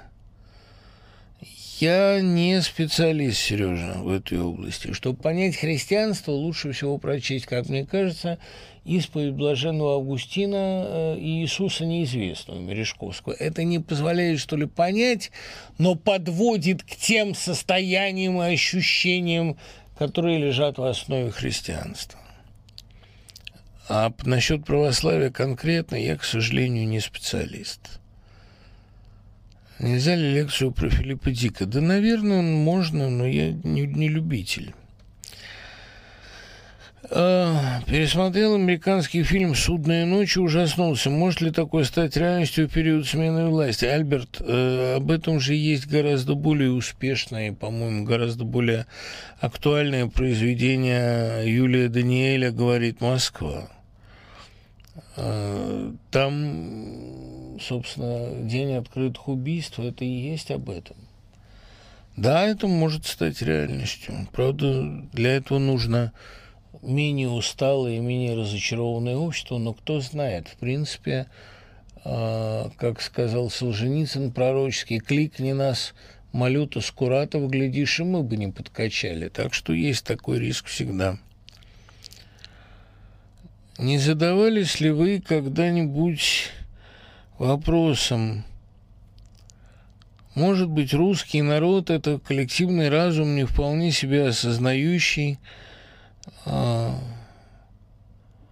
приобретший страшную гомогенность и инстинкт самосохранения. Нет, то, что современное состояние России – это инстинкт самосохранения, такой коллективный разум, такая точка зрения многими высказывалась что вот Россия может себя сохранить только такой ценой. Но вы подумайте, Коль, вы какую страшную предполагаете вещь?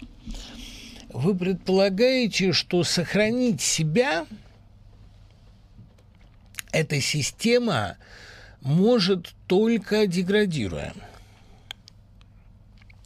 Вот эта страшная мысль появляется в пирамиде Леонова, ради которой, собственно, и написан роман, мне кажется – там пирамида, в конце концов, это и стало названием романа, после очень долгих авторских колебаний. Было там мироздание по Дымкову, э, ну, разные были варианты. Еще что-то про, про Дуню, эту там последняя прогулка был название фрагмента, в конце концов, не вошедшего в роман. Но вот стала пирамида. Почему? Потому что история человечества – это такая пирамида, каждый следующий срез которой уже э, как-то примитивнее предыдущего. И у Леонова была такая мысль, что сама гомеостатичность, само сохранение этого мироздания достижимо только одной ценой – постоянными репрессиями и, если угодно, остановкой прогресса. Потому что в финале, когда Дуни рисовалась, вот это похожее очень, кстати говоря, на бегство мистера Маккинли, пустынное пространство и норы людей, там живущих маленькие, страшно уменьшившиеся люди, потому что там Леонов полагал, что люди будут уменьшаться, а не увеличиваться, они будут примитивизироваться, и у одного у вождя на груди табличка «Не курить», последний артефакт былой цивилизации. «Бедные мои», — говорит там Дуня с этого а, Никаноровского погоста, ну, дочь сапожников Юркова, что ли, не помню.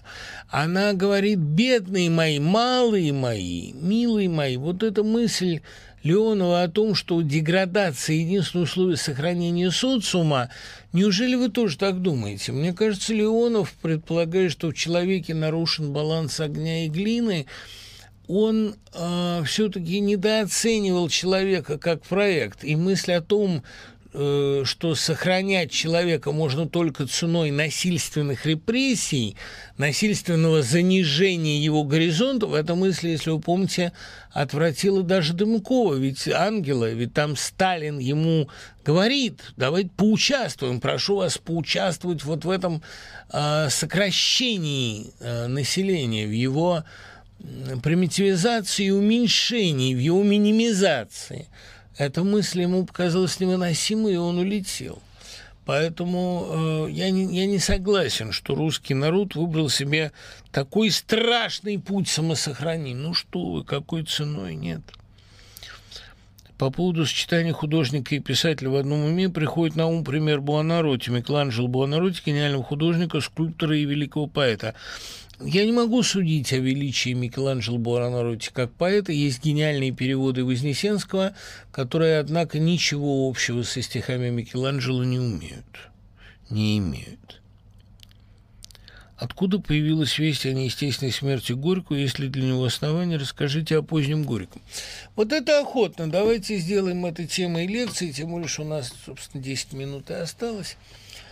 Э, версия неестественной смерти Горького пошла от одного конкретного эпизода, от встречи его с э, Сталиным. Сталин приехал к Горькому, когда тот уже умирал, был в агонии фактически. Но у таких людей, как Горький, понимаете, очень сильно влияет духовная жизнь на физическую. Он при виде Сталина резко оживился, он уже синел, уже у него был сонос – Но при виде вождей они втроем приехали, по-моему, Сталин, Молотов и кто-то еще. Он э, порозовел, заговорил, как ни странно, заговорил о двух темах о женщинах-писательницах, о том, что нужно поощрять женскую литературу, и об упадке французской литературы, и в целом литературы буржуазной, европейской. 15 минут пробыли э, Сталин и компания у Горького, он резко оживился, но, видимо, за счет этого оживления быстро наступил упадок сил. Эта версия о неестественной смерти Горького, она исходит из двух источников. Одна когда понадобилось Сталину истребить некоторое количество профессуры, в том числе профессора Плетнева, то выдуман был вот этот вымышленный эпизод с отравлением Горького и его злодейским убийством. А потом эта же версия обернулась против Сталина, потому что э, якобы он оставил Горькому конфеты и отравленную бомбоньерку, и конфеты эти ему, значит, по его свидетельству давала сиделка, по свидетельству Марии Будберг.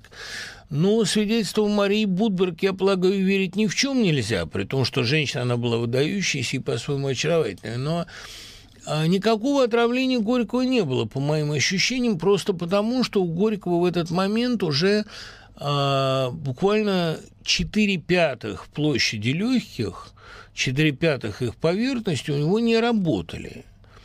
Есть совершенно объективное его исследование, у него был плеврит такой, так глубоко зашедший, да потом еще грипп, а, в Тесселе отдыхая, он раскладывал там костер, стоял близко к нему, его продуло, он простудился, грипп на это наложился, да и он еще, вернувшись с юга, поехал на могилу Макса, долго там стоял, сын своего. И, в общем, он как-то стремился э, здоровье свое доконать. Он был в депрессии тяжелой. У него есть в дневниках такая, не в дневниках, а в набросках хранится эта полоска бумаги в музее в особняке Рябушинского. А, конец романа, конец героя, конец автора, пишет он о жизни Клима Самгина. У него не, не, не вытанцовывался финал романа, и это понятно почему, потому что Сноб красиво умирает, но не очень красиво живет. И задумав такой антиходосевичевский роман, то, что в Самгине явное сходство с Ходосевичем, он никак не мог понять, что Ходосевич вот так примитивно не убивается. Нельзя убить такого героя, такого сноба, просто кинув его под ноги рабочей демонстрации. Это неубедительный финал. Он был в депрессии, было ощущение, что он не на своем месте в стране, что он под контролем, что он в золотой клетке. Поэтому э, свою смерть он, возможно, как-то и ускорял, хотя до самоубийства это, конечно, не доходило.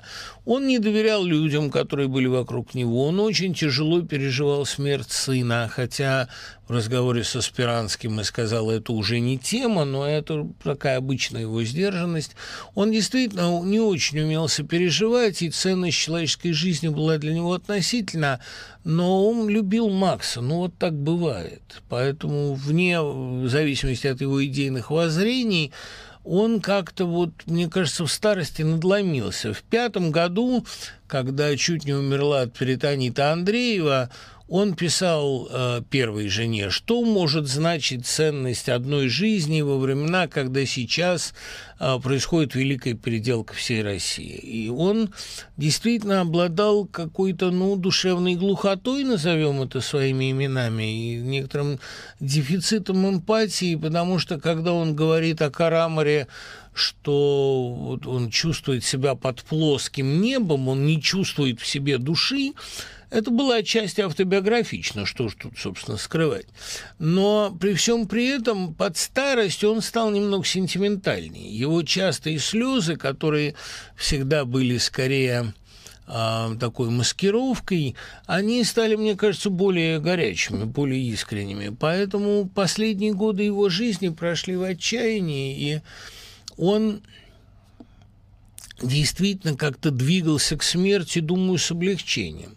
Другое дело, что он э, до конца оставался последовательным сталинистом. Помощь его жертвам сталинизма сильно преувеличена. Якобы там он мог помочь Андрею Платонову. Да ничем он не мог ему помочь и ничем не помог писал утешительные письма, там все минится, одна правда останется. Видел в нем прежде всего сатирика, что, в общем, неправда.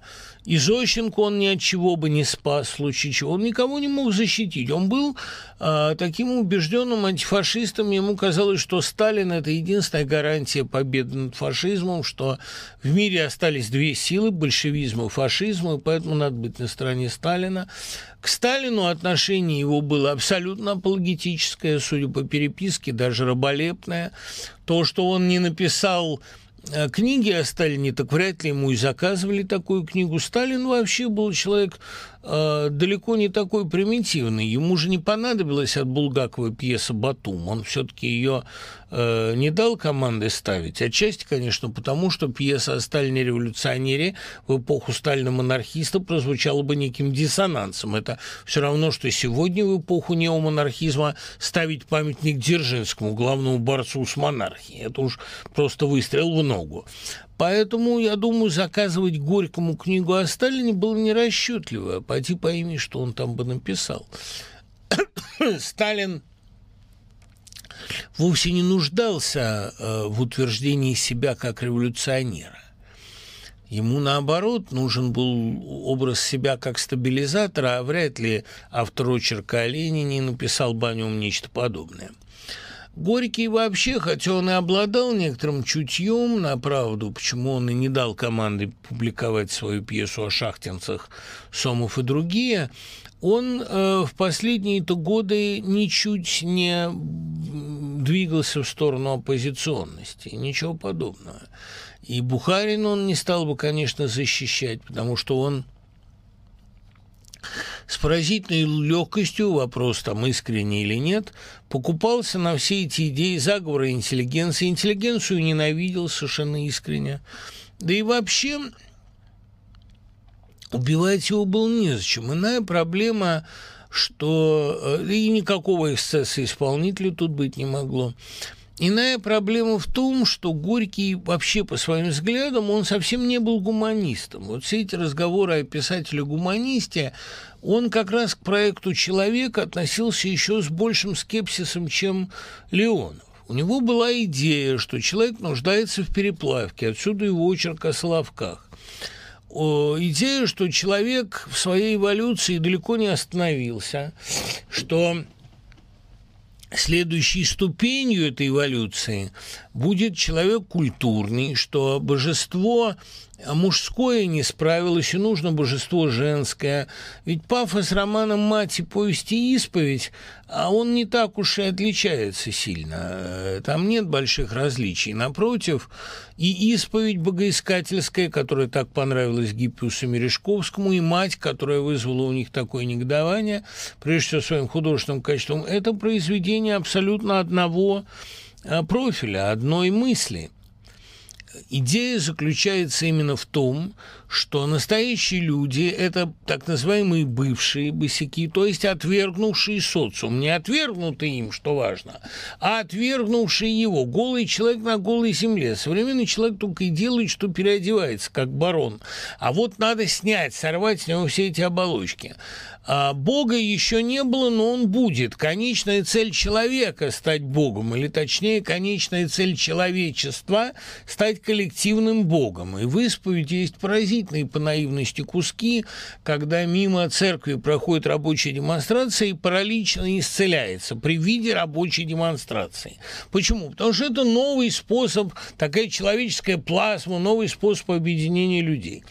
Горький абсолютно искренне полагал, что человеческая масса нуждается в переплавке, которая ему померещилась в Соловках, и что главная задача любого политического вождя – это дать людям так сильно преобразоваться, так сильно помешать им жить обычной жизнью, как это удалось Ленину. Вот в этом смысле только для него Ленин позитивный персонаж. Горький живет надеждой на чрезвычайно масштабный катаклизм, который ионизирует эту массу. И это может быть катаклизм любой природы, социальный, военный, религиозный. Почему-то он, собственно говоря, и в сказках об Италии э, «Пасхальную ночь», когда описывает вот это новое состояние толпы, вдохновенная толпа. И все мы воскреснем из мертвых смертью смерть поправ. Только он уверен, что это случится а, при жизни, что как бы при жизни будет побеждена физическая смерть. Медицина ли ее победит, наука ли ее победит. Он верит в то, что Царство Небесное возможно на земле, и что люди составят некоего коллективного Бога. Как э, философская идея, эта идея довольно бедная и, в общем, исходящая из э, завышенного представления человека о человеке будущем, конечно. Но как художественный прием, как идея, так сказать, сюжетообразующая, она довольно занятна. И в этом смысле Горький был не одинок. Я серьезно полагаю, что и Леонов, и Шаламов носители, э, и, и потом, кстати, очень многие уже на Западе, это носители Горьковской идеи. Идея о том, что человечество находится на пороге решительного эволюционного скачка. И вот как хотите, а вера в этот эволюционный скачок, мне кажется, более перспективный, нежели мания все сохранять любой ценой. Вот говорят, вам нужны великие потрясения, а нам великая Россия. Поймите, это вещи взаимообусловленные. Увидимся через неделю. Дай бог здоровья. Пока.